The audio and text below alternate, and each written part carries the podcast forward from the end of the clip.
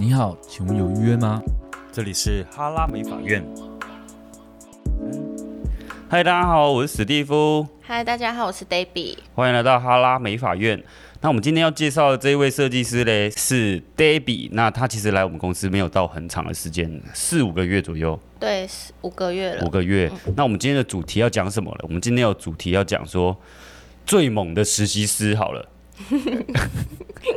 什么叫做最猛的实习师？当然，如果说有听过前面几集，你就知道我们的实习师就等于是呃助理，对，那我们叫做实习师，因为他是实习准备变成设计师的人，所以我们叫实习师。那什么叫做最猛的实习师？就是 Debbie，他其实在实习师的时候就做了很高很高的业绩，甚至已经超越了一些线上的设计师了。那我觉得这是一个很惊人的的的成绩啦！我怎么说嘞？因为其实设计师他的工作时间很长，就是假设以我们店来讲，以我们店来讲，可能是十一点到晚上八点半，嗯，就是八个呃，差不多快九个小时，九个小时左右。那那下了班以后才是他们的自由时间。那什么什么叫自由时间？就是说他可以约 model，或者说他可以练习做人头等等。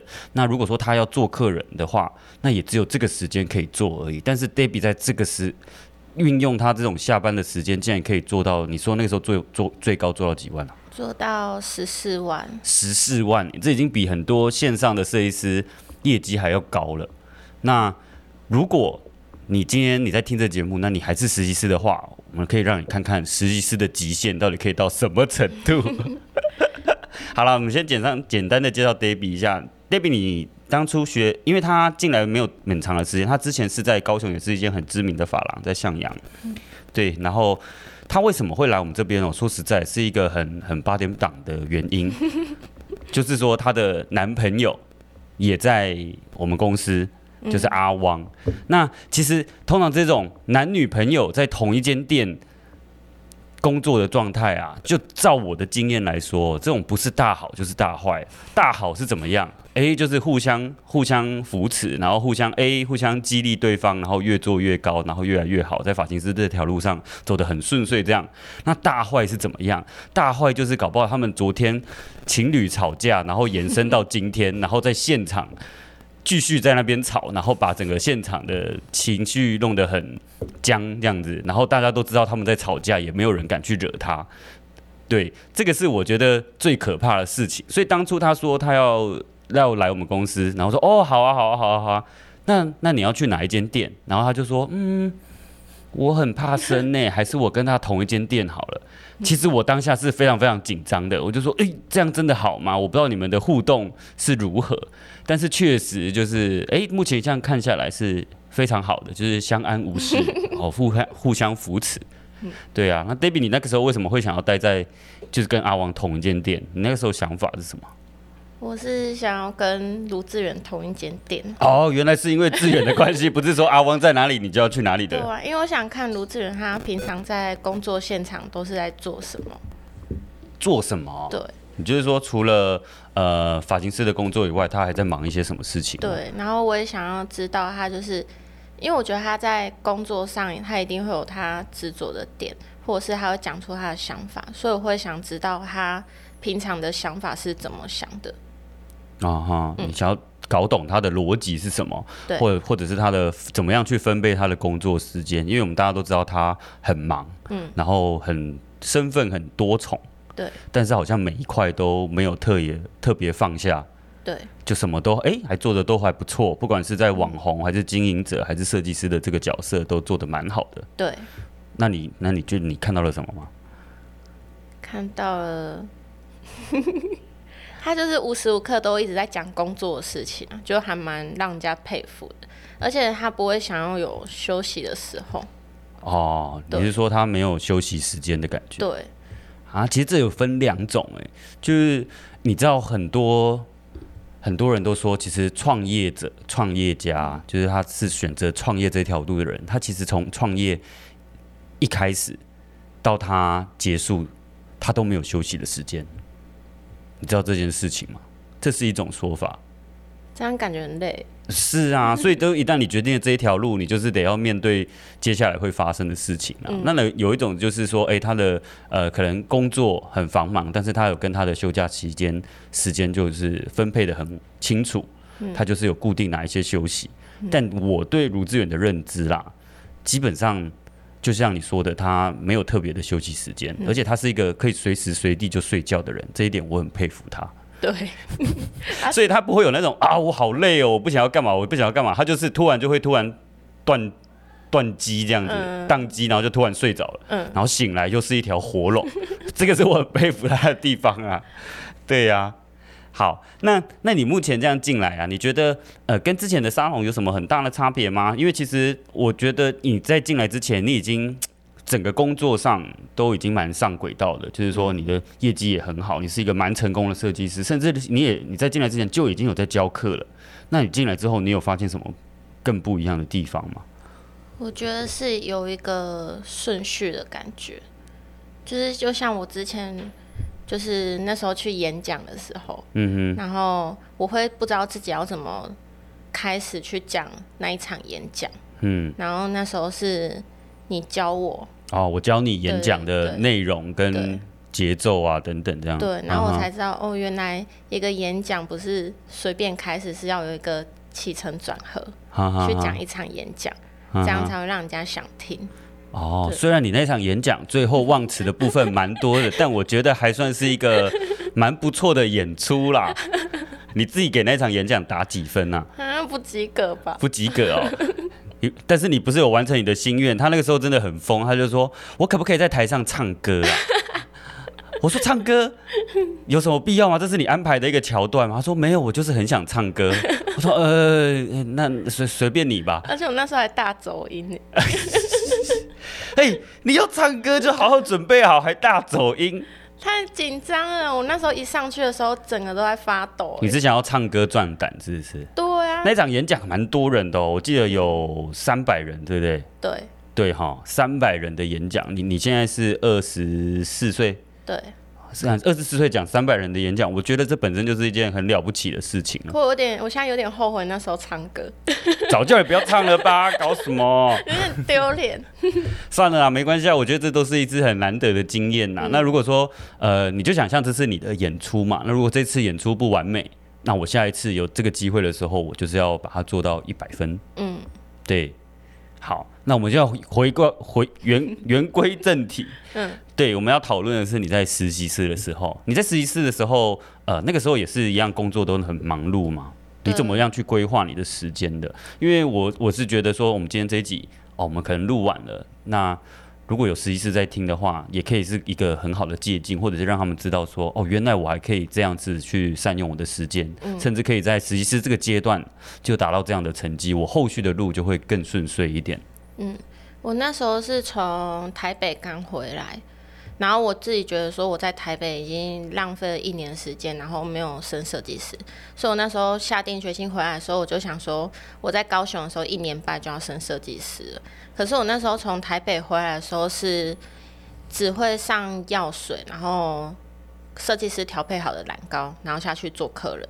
嗯、那我就会想说，那我就要自己为自己设定一个目标，然后一个礼拜就是一定要做二到三个客人。嗯哼，对，然后我当然就是先找我身边就是比较漂亮的朋友。哦，那你身边漂亮的朋友还蛮多的哦，每个礼拜二到三个，嗯、那就代表身边只有漂亮的朋友的感觉。对，是要做 model 还是你觉得那个时候已经要以那种业绩取向？因为这两件事情是分开的。呃，我跟大家说明一下，做 model 是呃，因为我们设计师会需要有作品集嘛，人家会看到你的作品被吸引了，所以他来找你整理头发。嗯对，那这个就是做 model。那做 model 不一定是需要收费的，因为我们毕竟还是在一个练习的范畴里面。但是做客人这件事情就不一样了。你你后续不管他的头发变成什么样，你是有一个责任在的，因为他可能有付了呃付了，不管是工本费、材料费等等，他就是有付钱了。所以你必须对这个客人，他是他的后续整理啊，都是要负起责任的。我那时候其实不在意自己有没有赚到钱，嗯哼，就是我比较在意我能把技术学好跟练好，然后赶快当设计师。对，所以我那时候是算是以量取胜吧，没有到很在意自己有没有收钱或者是材料费。但我那时候是都没有收材料费，就是自己扣成本这样子。嗯、哦，你自己花钱，嗯，去达到你的所谓的练习的效果。对，但是我不收钱，也就收不收一个月而已。哈，这这什么什么设定啊？可是我因为我一个月，你是发现这一个月过后，哎，络绎不绝，很多人都在。跟你预约，或者说哎、欸，不收白不收嘛，是这个概念吗？那我后面就只收可能，嗯，染发就可能收五百，然后烫发就可能收一千，嗯，这样子。然后我这样子做模特做了一年之后，我就发现，就是那时候刚好过年，嗯，然后我发现我那时候每天都都是有客人来跟我预约的，嗯，而且我那时候是正常的收费，然后再打七折，嗯，对，我就是。那个时候已经有人会稳定的回来找你，他们会转介绍，对，他们会他们会介绍他们的朋友来找你用。哎，我们现在说的东西是大概几年前的事啊？我怕有人听到这一集，然后跟你约说我要 baby，我要当 model。四年四年前了，四年前的事情了。那时候二十二十岁，二十岁，然后还没有升上设计师，对，还没升设计师。那你就这样做做到了多久啊？我做了。我做模特做一年，然后后来就是公司觉得我的模特蛮多的，嗯，他们就想要我升设计师，然后他们就给我三个月的期限，就是看自己能做多少的业绩。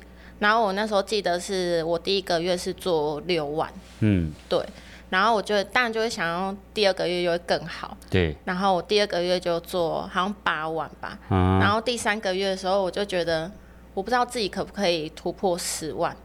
但我就是只要客人有约，我就会来。嗯、然后我那时候可能，嗯，我们是八点下班，然后我就八点会约一个，然后可能十点就会约一个，十二点再约一个。然后我记得最晚是十二点半，然后忙完都已经是那种。十二点半是晚上十二点半。对，晚上十二点半。所以有人愿意晚上十二点半给你用头发？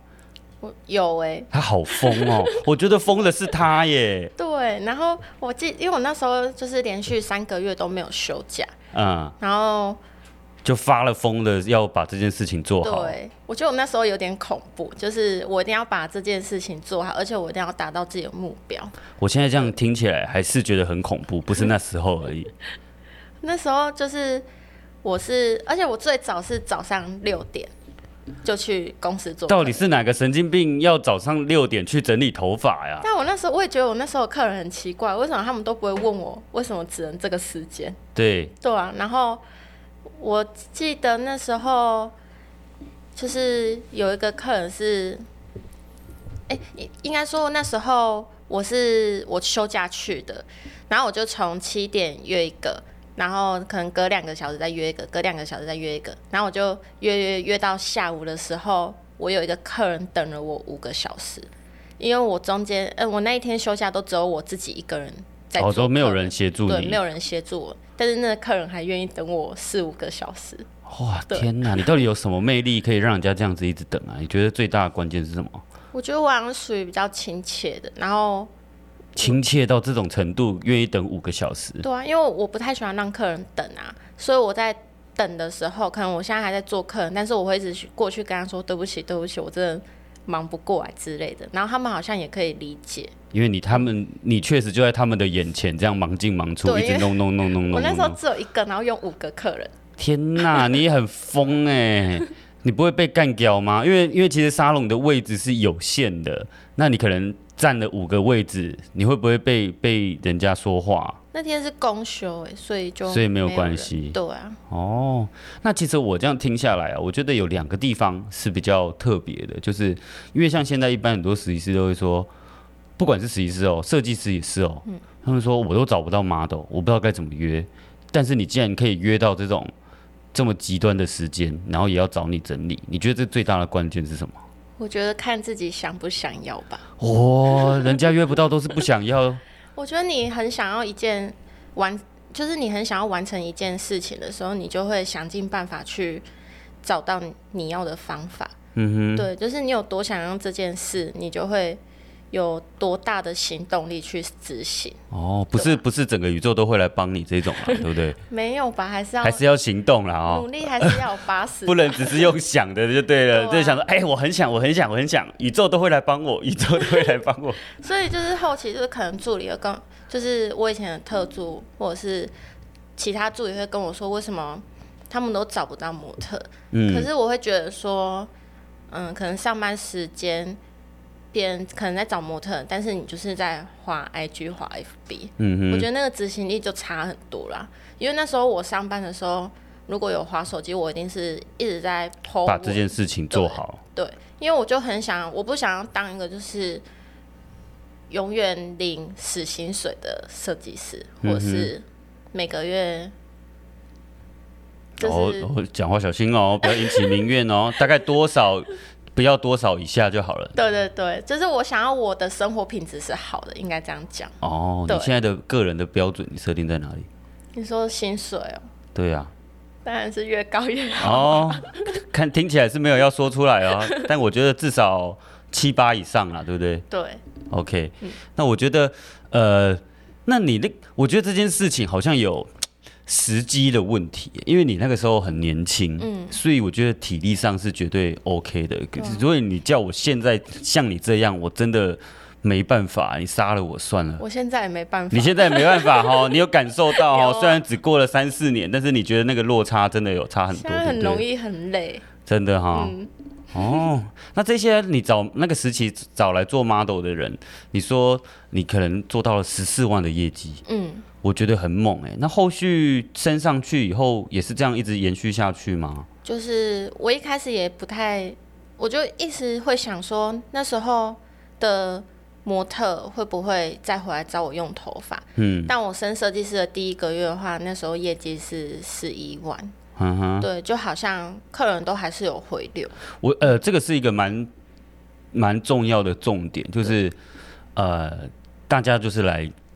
沙龙消费，嗯，然后我们是设计师嘛，我们就是服务完，嗯，然后客人就走了，嗯，但是他下一次还会不会来？其实即便是我们都还是会很忐忑不安的，就是哎，我不知道我今天帮他设计的这个发型当下很完整，但是我不知道他回去第一个就是他整理的好不好嘛，他整理的不好，搞不好他就不会来了。那第二个就是他搞不好压根也不喜欢你的设计，嗯，对不对？他也会不会回来？我觉得这个都是一直存在我们这个行业里面。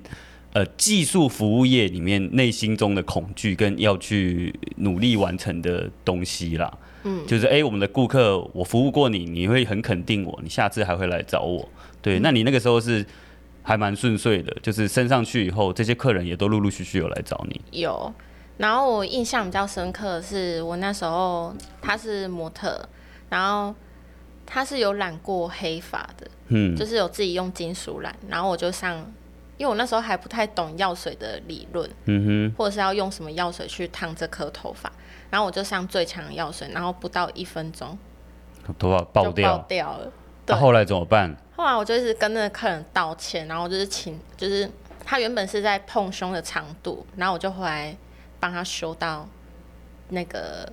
下巴下下巴，哦，这个落很很大的落差哎，那他有原谅你吗？有啊，他到现在还会来找我哎。所以你这也是你亲和力的关系嘛？你指的是这样吗？因为我一直我真的一直跟他道歉，然后就打那种很长很长的文字，然后我就一直。你是说不够长的话，可能这种道歉不够诚恳，就对了。可是真的超有诚恳的在跟他道歉，因为我自己那时候我很我觉得他人很好。所以我也不想要失去他这个客人，然后我也会想要好好的，就是去对待他。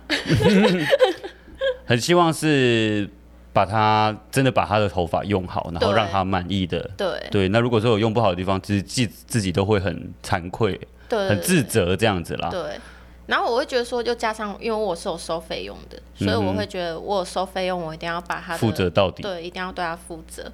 对、啊，然后那时候就是，嗯，回我会请他回来，就是做护发，嗯，然后跟就是我买产品，就是请他回去自己做修护，这样。嗯，那我觉得其实这都是一个过程啊，因为呃，即便是在我们这个产业，其实说实在的，要学的东西还蛮广泛的，嗯，然后永远都学不完，因为永远都有新的技术要你去追它。对对，那所以像像刚刚 Debbie 说的那种什么判断的问题啊，什么问题，有的时候你真的没有遇过这一个状况，你是压根不知道要怎么对应。真的哎，就是我也是从那时候才会。就是好像对烫发变得很有研究，这样就发现说，哦，我这一块好像真的需要再加强一点点。嗯，而且我发现，就是如果你在实习时越不会的东西，你当设计师的时候，就是会是那一样的强项。什么意思？就是那时候我比较不会烫头发，反而你现在的强项是烫头发。对，就是客人都是烫头发。哦，你在这个这个过程中，你发现自己应该要补强这个，结果我没想到越学越多，越学越多，不小心变成一个专家了。嗯、对啊，我以前超讨厌烫头发的，因为以实习师来讲，会吗？哦，你是说他为什么讨厌烫讨厌烫头发？因为过程很繁琐吗？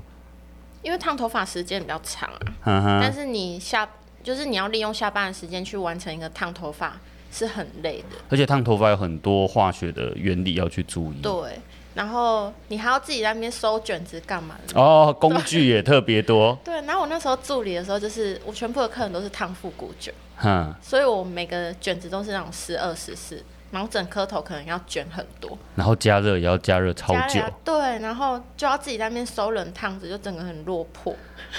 啊，那那个时候你的男朋友嘞？他你每天都玩这么晚，那他他扮演的角色是什么？我觉得那时候很过分，因为那时候就是我自己在那边收冷烫子，那时候已经三点了，他也不愿意帮我收，哎、嗯，他就坐在沙发上那边划手机。欸、其实他可以回家等你了，你知道吗？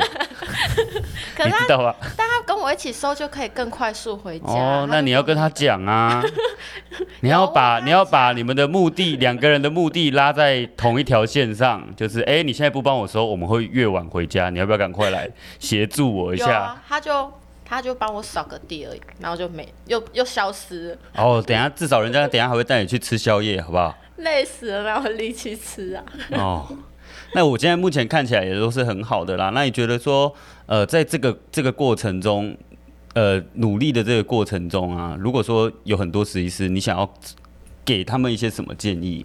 如果在这个关卡一直卡关，因为我们知道在实习师，如果说你你你做的努力越多，其实到即便你升上设计师下一个阶段，你都会反而是轻松的。嗯。那你想要给这些在这个阶段卡关、即将要升上来卡关的这种我们所谓的传统叫做准师，嗯。对，那我在我们公司叫 A 阶的实习师，你会不会想要给他们什么建议啊？我觉得很多实习师就是会跟我说，我不会剪头发，所以我不敢去操作，或者是他们会有很多不敢做的事情。但是我都蛮建议他们，就是一定要去勇敢尝试你不敢做的事情，挑战啊。对，就是一定要挑战这些事情，你之后当设计师才不会害怕。就是比较不会害怕你不敢做的客人，嗯哼，对。然后我自己觉得在实习师阶段的时候，就要把就是，哎，那个就是要把那个你跟客人的聊天内容，然后还有就是你要怎么去引导他要做什么样的发型，这件事情要做好。哦，对，好听一点叫客情，对。啊，讲的那个。那个叫什么？接地气一点叫话术。对，话术 要排好。对，要训练好。嗯，然后不要讲一些白目的话。对，什么叫白目的话？例如说，呃，我听过很白目的，就是哦，本就是例如说，好发头发的颜色褪色好了。嗯。他可能就会回说：“哦，这本来就会这样，你不知道吗？” 哦，超白目，客人就已经在求救了，你还在那边，这不你不知道吗？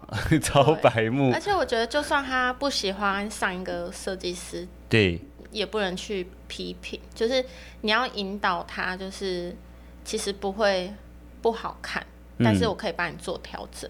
哦，对，就我觉得话术还蛮重要的。就是有可能你就是那一个被人家嫌弃的设计师，倒不如我们让这个环 环境更好，有没有？大家都说好话，说哎、欸，这个可能设计风格可能不太适合你，我有另外一种做法，你们要考参考看看，这样子。嗯，哦，那这样还不错。那你目前在这边还开心吗？还不错啊，还不错。你觉得有很大的落差了吗？还是你有没有下一个计划想要做什么？我好像比较想要业绩再高一点。真的、哦，因为其实 Debbie 算来的时候，我觉得他蛮衰的。就是他来没多久，然后我们也可能后续做了一连串的安排，就是不管说他的课程安排啊，还是说什么要冲业绩等等，对，结果就因为遇到一个疫情，就全部都打乱掉了。疫情真的很烦，不可预 不可预知的啊，这没办法啊，每个人都觉得超烦的。嗯，我觉得这个东西有点拖累到你的进度了。我也觉得有诶，你也觉得有啊？对啊。但是现在好像高端出来了，好转了。那接下来你有没有什么？你说你想要把业绩做高嘛？有没有预计要达一个什么什么状态？啊，不知道哎。不知道。怕这个很多人听害羞。对啊，等下没做到。不会啦，我觉得可以先设定，就是说那种先做到有特助。嗯。对，因为其实当初来的时候，Debbie 有带一个特助来，结果遇到疫情，他没有办法去很很落实到他原没没有办法去维持他原本的业绩状况。对。对，那反而就特助被别人拉走了。是没关系。没关系，再接再厉。其实如果说我们本身是为了他们好的话，为了特助好的话，其实让他们去多看看、学习不同的东西，我觉得这本身都是一件好的事情。嗯。对，那那既然你来到这个环境，那你觉得哎？跟每个人相处都不错，没有什么坏人，没有什么鸡巴人，嗯、对，那那换人也没什么太大的问题啊，我觉得，嗯，我的我的想法是这样，对，嗯，好啦，如果你在听这个节目，然后你可能是正在卡关的实习师，或者是没有方向的实习师，我觉得不妨你可以参考一下 Debbie 的做法，因为他，呃。他这个这个有点太极端了，但我觉得是一个很好的范例，就是说，哦，我我在我在实习室的时候，我已经为我的下一个阶段做准备了，而且我的准备已经超出了可能可能别人的好几倍，嗯，所以接下来的路就是很顺遂的，可以一路走过去，好不好？那之后我们的 Debbie 也会即将推出个人的课程，那如果有兴趣的朋友，或者设计师或者实习师有兴趣的，你们也可以报名他的课程，还有线上的。线上的教学课程也有，嗯，对，好不好？好，那我们这期就到这边啦，我们谢谢 Debbie，拜拜，拜拜。